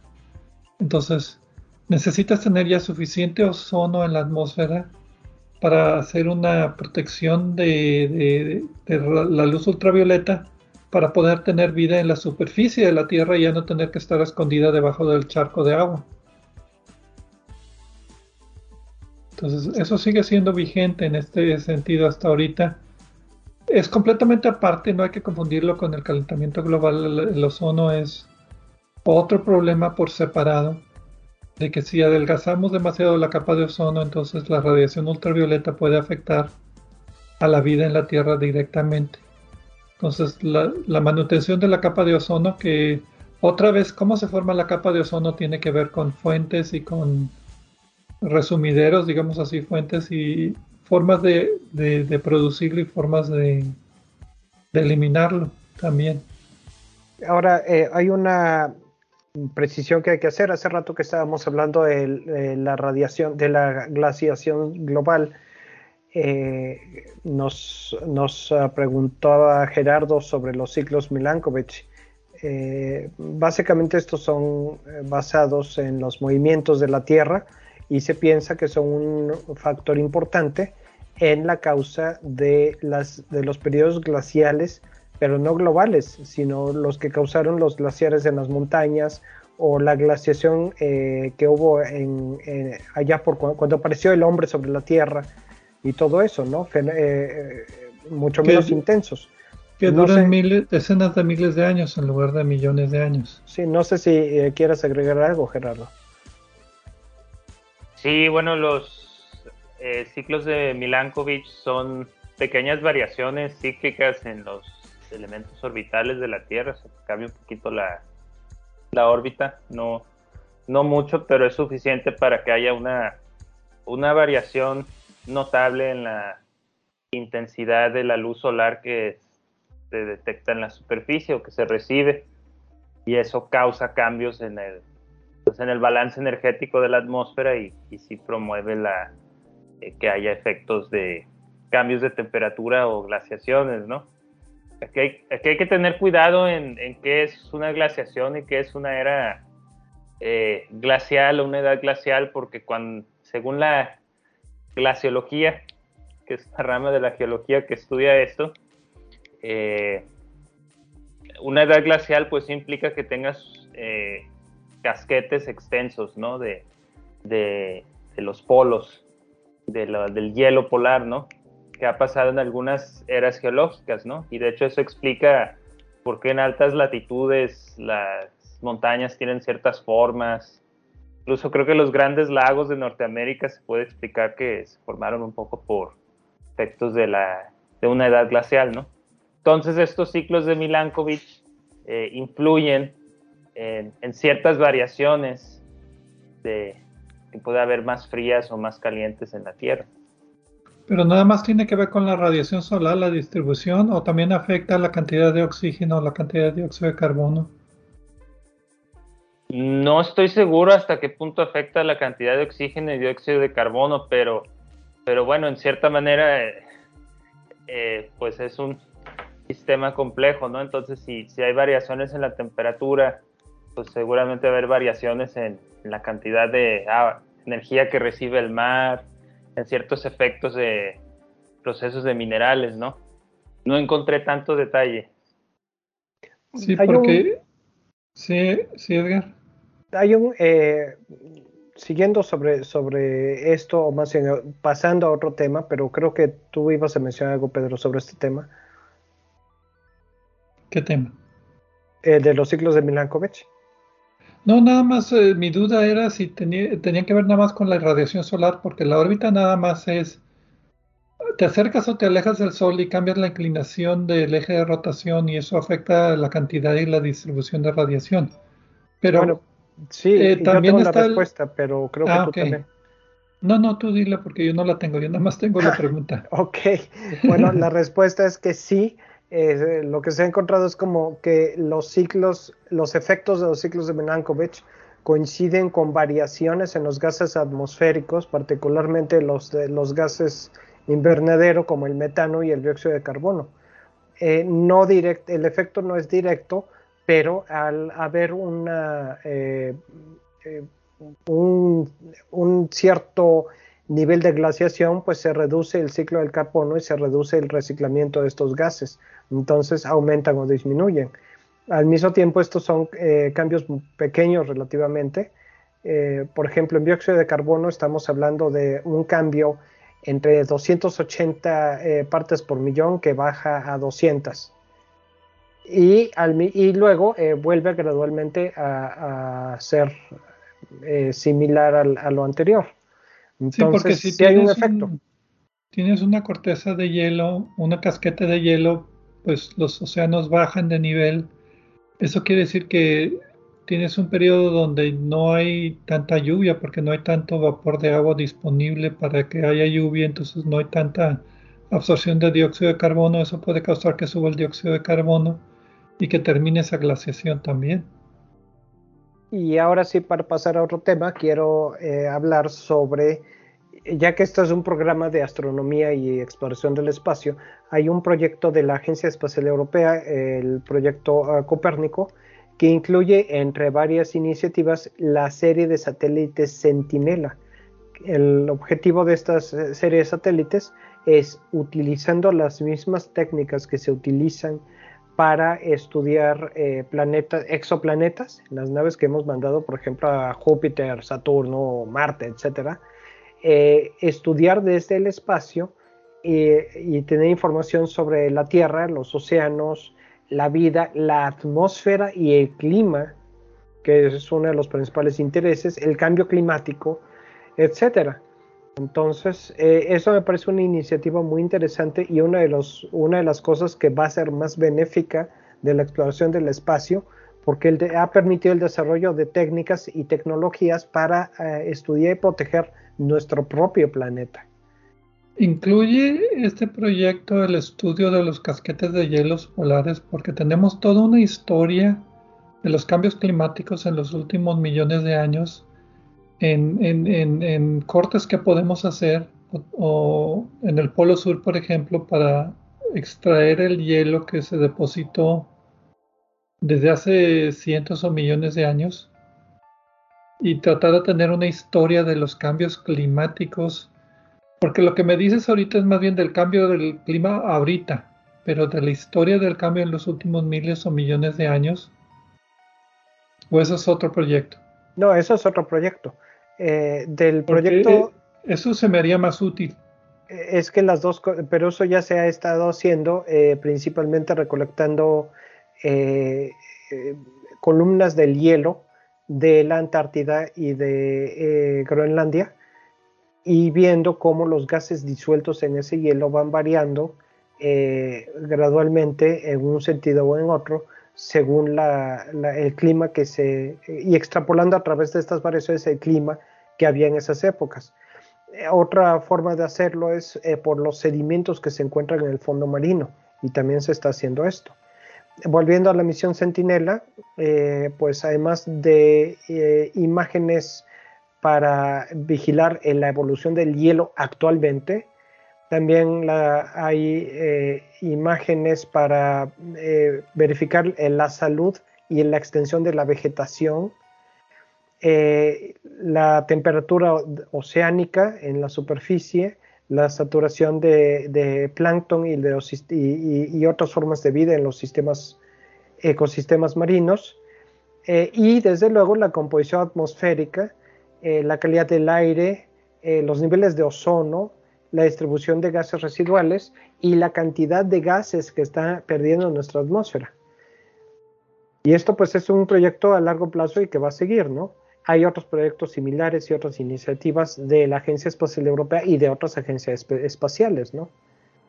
Ok, entonces, sí, Gerardo. Sí, creo que hay mucho que investigar en este tema. Por ejemplo, ahorita estamos en una época interglacial, ¿no? La última fue como hace 12.000 años y se dice que la temperatura promedio en esa época era de, o sea, global, de 8 grados Celsius. Y, pero también hay datos de los últimos 500 millones de años donde hay variaciones de temperatura promedio global. En cierta época tenías menos 10 grados hasta ciertas épocas donde era 30 grados. No, no me imagino un planeta donde la temperatura promedio era 30 grados. Entonces, sí hay mucho que investigar y conocer más acerca de todos estos cambios que ha habido en el, clima de la Tierra. Entonces podemos concluir que el clima de la Tierra, la atmósfera de la Tierra que produce el clima que ahorita tenemos es una condición muy variable, con muchos factores muy complicados evolutivos de la, del planeta, como decíamos, de la corteza, de la composición de los gases, del ciclo hidrológico, ahorita les del ciclo biológico. Ahorita no le, bueno, leerlo no la lista. No, ahorita, antes de eso quiero pasar a eh, un tema que debemos de considerar y es no solo estarnos quejando de que las eh, de que la atmósfera de la Tierra se está calentando y del calentamiento global, eh, ya estuvo bueno de chillar, hay que empezar a pensar qué vamos a hacer al respecto. Y ya hay varias iniciativas, seguramente todos hemos oído de ellas, pero hay una en particular, que una, una posibilidad, una cosa interesante que no se ha estudiado más que superficialmente, que quiero mencionar, porque está conectado con muchas de las cosas que hemos platicado, y es la posibilidad de fertilizar los océanos con sales de hierro para promover la generación de bacterias que consuman dióxido de carbono y aumenten el oxígeno. Es una cosa experimental, no se ha querido experimentar a gran escala porque se teme que pueda haber consecuencias eh, no previstas, pero pues es una, es una cosa que funcionaría teóricamente muy rápido. Pregúntale a los australianos cuando pusieron a los conejos en Australia. Eh, o a las abejas que se escaparon, africanizadas que se escaparon del laboratorio en Brasil, ¿no? Entonces, pues sí, hay que tener cuidado y por eso se está, se está, se está eh, se está actuando con mucho cuidado, precaución y prudencia. Ahora sí, la lista. De estos son los, de lo que mencionamos en el programa, estos son los factores que han, que han estado involucrados en la, en la formación y la evolución de la atmósfera terrestre. Son 15. El primero es la masa planetaria, la órbita del planeta, la temperatura, sea la que sea, en un momento dado, la cantidad de radiación, que está relacionado con la órbita, los cometas y meteoritos eh, que traen componentes y eh, gases, sustancias y energía, como nos decía Gerardo, el campo magnético, como nos decía Pedro, mencionado como efecto dínamo, eh, la rotación, ahí está la diferencia en la rotación de Venus y la Tierra, las placas tectónicas, Marte, ahí les hablan, el volcanismo, reciclado de gases, es a lo que se refiere. Los gases de invernadero, muy importante, tema actual. El agua líquida y el dióxido de carbono que está disuelto en esta agua líquida. La cantidad de agua líquida que hay en un planeta. Otra vez, Marte ahí tiene un problema, aunque Marte tiene muchos otros problemas, pero bueno. Y pues las bacterias y otras formas de vida es, eh, microscópica. Como decía Pedro, la distribución de los continentes que modifica el ciclo del carbono, eh, los periodos de glaciación global que también modifican el ciclo del carbono, y también, como nos decía Pedro, las plantas terrestres. Esos son los que tengo. ¿Me falta alguno? La luna, porque la luna influencia mareas. Se piensa que la vida también pudo haberse transferido de los océanos a la Tierra gracias a mareas más altas que antes había cuando la luna estaba más cerca. Es posible, mm, difícil de cuantificar, pero no lo, no lo, no lo querría poner en la lista, pero sí lo estudiaría a futuro si, si nos fuéramos a dedicar a ver esto, ¿no? Aparte de la cantidad de radiación, es la calidad de la radiación. Em, el Sol se está calentando, quiere decir que está cada vez emitiendo radiación pues, de diferentes longitudes de onda. Pues sí, ¿algún otro que quieran sugerir? Viento, solar. Creo que es una lista bastante completa. se me hace muy incompleta. Los que mencionamos a lo largo del programa, ¿no? Se me hace muy incompleta, pero entonces esto nos lleva a que el, el, clima, la atmósfera de la Tierra ha tenido una evolución muy complicada. Punto final. Muy complicada y seguirá teniendo una evolución muy complicada. ¿Cuál es el futuro entonces en los últimos 10 minutos que nos quedan de la atmósfera terrestre? Lo que decíamos ahorita, por ejemplo, el futuro inmediato del, efecto invernadero puede ser una parte y la otra parte sería el futuro lejano de la atmósfera de la Tierra después de varios millones de años. ¿Quién, se, quiere empezar? Bueno, eh, una de mis preocupaciones es eh, que a corto plazo se han observado muchos episodios de sequía. Nuevo León es un buen ejemplo, pero hay otros peores, realmente graves y preocupantes. Eh, y la pregunta aquí es, eh, ¿qué tanto tiene que ver esto con el efecto del clima? Y la, inquietud que tengo es si se está perdiendo más agua en la Tierra de la que, cae del espacio. Eh, por, porque que la cantidad neta de agua en la Tierra está está disminuyendo como sucedió en Marte. Mi conclusión tentativa es que no, eh, y hay un estudio reciente que, acabo de leer apenas ayer, donde menciona que va a haber zonas más húmedas en las latitudes intermedias y zonas más secas en las latitudes elevadas y, tropicales como resultado del cambio climático. En pocas palabras, los cambios, los eh, patrones de clima van a cambiar, pero no eh, porque haya eh, menos agua, sino porque se va a distribuir de una manera distinta. Otra preocupación que tengo aquí es, bueno, otra conclusión que tengo aquí es que por el cambio climático y por las variaciones atmosféricas a corto plazo vamos a, vamos a tener serios problemas, pero a largo plazo no. Eh, eventualmente. Sí, porque la, la, cantidad de agua yo creo que es muy segura, porque lo que se pierde de la atmósfera hacia el espacio es principalmente hidrógeno y es muy poquito a comparación de la, de la masa completa de la atmósfera terrestre. Entonces, no creo que cambie la presión atmosférica considerablemente por falta de agua. No, y por otra parte, los, eh, los mecanismos de autorregulación, como el ciclo del carbono que ajustan su velocidad, siguen funcionando lo que permitirá eventualmente que cuando se reduzca la producción de gases de invernadero, que cuando se reduzca la, la, inyección de gases de invernadero a la atmósfera, eh, gradualmente se recupere un... ok, aquí dijiste algo interesante. Cuando se reduzca la cantidad de inyección de dióxido de carbono a la atmósfera, ¿sucederá? Yo no veo, yo no veo, yo no veo la voluntad política de hacerlo así o económica como la, como la quieran ver para, para, hacerlo. Bueno, no, eh, no es cuestión, en mi opinión, de economía, excepto que tiene que ser sostenible económicamente. Eh, no es que haya alguien con un montón de dinero que no lo quiere gastar en eso porque lo quiere gastar en otra cosa.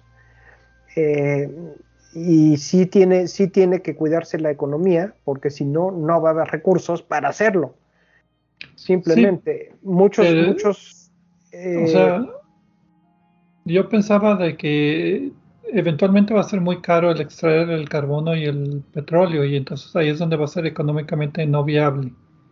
Esa es una circunstancia limitante. A fin de cuentas, eh, la electricidad y otras energías producidas por medios renovables, energía solar, energía eólica, maremotriz, etcétera, están bajando su costo cada vez más.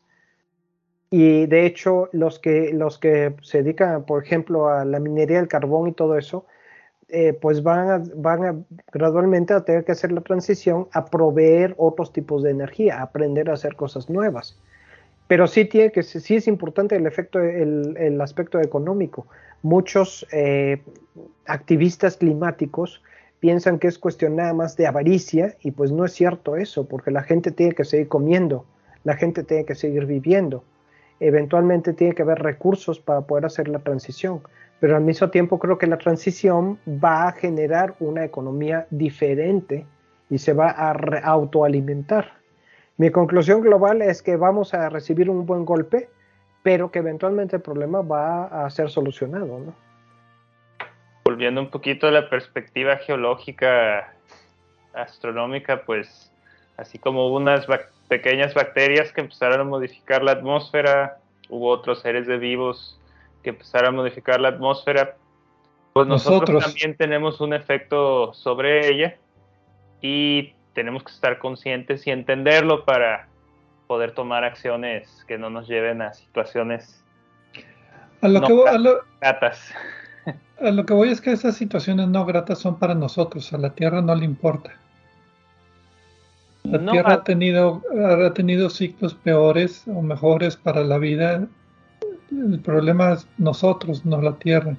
Entonces, ¿hacemos algo para prevenirlo? O mejor hacemos algo para adaptarnos, porque ya lo de prevención lo veo un poquito difícil. Quizás será más de adaptarnos, pero, pero bueno, a escala geológica la Tierra, pues no, digo, si ha habido cataclismos eh, como el de los dinosaurios y la, Tierra sigue dando vueltas. Es más bien en, interés de nosotros como comunidad, ¿no? Tomar una, tomar acciones. Pero, por ejemplo, si sube el nivel del mar, la mitad de la población mundial vive en la costa. ¿Habría que cambiarlos? ¿Habría que cambiar las ciudades que están en la costa? Antes de que se inunden, o todavía es viable el prevenir el calentamiento global, porque hablamos mucho acerca de un punto de un límite donde ya no podemos pasar. Si nos pasamos ya va a ser una reacción en cadena muy negativa para nosotros. pero no sabemos exactamente lo que va a pasar, como hemos dicho en este programa, porque el, problema es muy complejo. Hay demasiadas variables y no las entendemos por más que queremos entenderlas. Entonces, son escenarios. si no podemos terraformar nuestro propio planeta, pues menos vamos a poder, como dicen la ciencia ficción, terraformar Venus o terraformar Marte. Marte es más factible, pero va a haber, va a haber que estar regenerando la atmósfera constantemente porque la va a perder rápido relativamente. Y eso es factible, es a lo largo de un tiempo largo con L mayúscula. Y no, no escalas de vida humana. Aterricemos. El punto de entender la evolución de, de, de nuestra atmósfera es que tenemos una como seres vivos, pues impactamos sobre ella y, tenemos esa capacidad de, entenderla.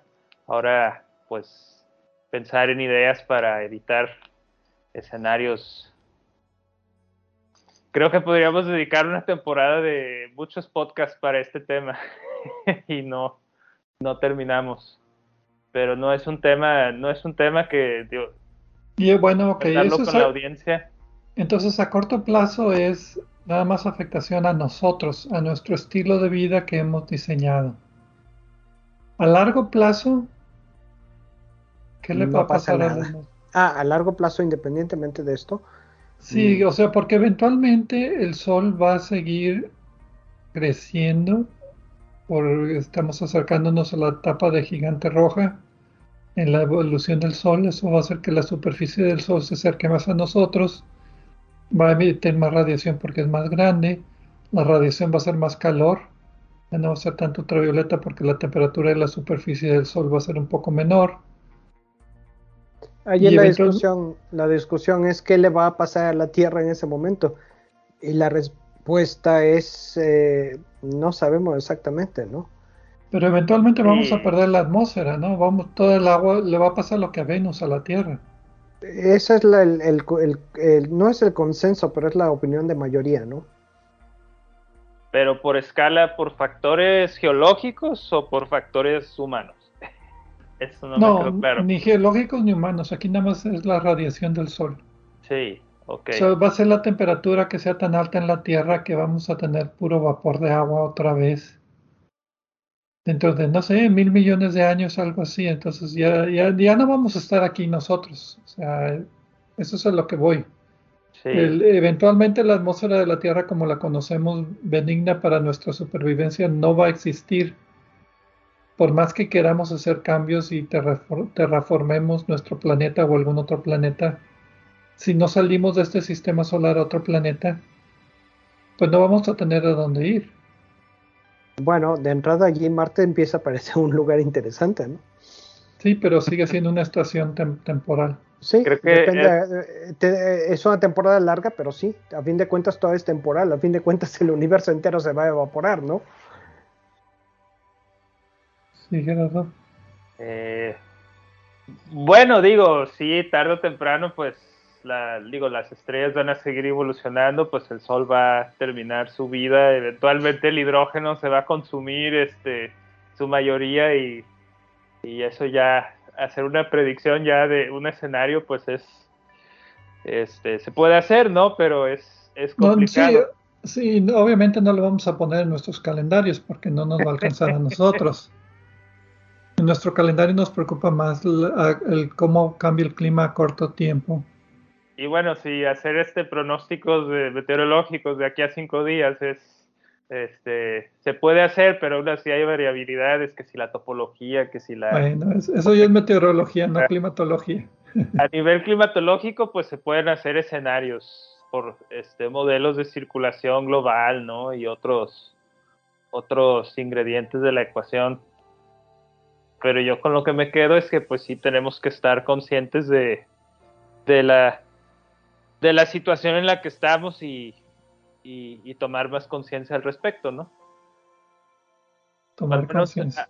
A, escala, a, escala, a escala de nosotros de aquí a un siglo. Bueno, yo me voy a comprar mi Tesla. hay, hay muchas maneras, ¿no? Podríamos decir que este, rediseñar las ciudades. Dicen que es más económico, bueno, es más favorable para el ambiente comer menos carne que, comprar un Tesla. Pues ahí te encargo las, cuando las baterías ya no sirvan, todo el litio. Pues sí, no, eso crea otros problemas. No se preocupen, ahí vienen las baterías de sodio. Eh, bueno. Yo, creo más en la comunidad caminable. Hay, hay, hay, lugares en el mundo donde se ha logrado. Me tocó ver comunidades caminables y, ciudades más caminables que, las que tenemos acá en América del Norte. Eh, pero bueno, pues hay, hay, muchas maneras, pero algo tenemos que hacer, ¿no? Yo creo que da lugar a, a, muchos espacios, hay que, hay que discutir esto y, y generar ideas. bueno. ¿Algún otro, ya que terminamos en un tema pesimista, algún otro comentario acerca de la evolución del clima de la Tierra, aparte de que es bien complicado y todavía no lo entendemos? Bueno, este, simplemente eh, mi conclusión era mi lista, pero quiero agregar otra. Eh, me gustó mucho el, el, proyecto Centinela de la Agencia Espacial Europea. Eh, pienso que eso está mejorando también la predicción climática y, los modelos que predicen qué va a pasar con nuestro clima a mediano plazo como por, el, por el calentamiento global y al mismo tiempo está generando información que eventualmente se podrá aplicar en otros planetas que estamos estudiando. Entonces, eh, para terminar con una, con una nota positiva, pues yo pongo eso, ¿no? Ok. ¿Algún otro? ¿No? Pues bueno, con esto terminamos el programa de este mes de Obsesión por el Cielo, punto focal les recuerdo, estamos aceptando sugerencias, mándenos sus correos electrónicos o sus mensajes a Twitter o a Facebook. Y pues nos vemos el próximo mes aquí en Obsesión por el Cielo, punto focal.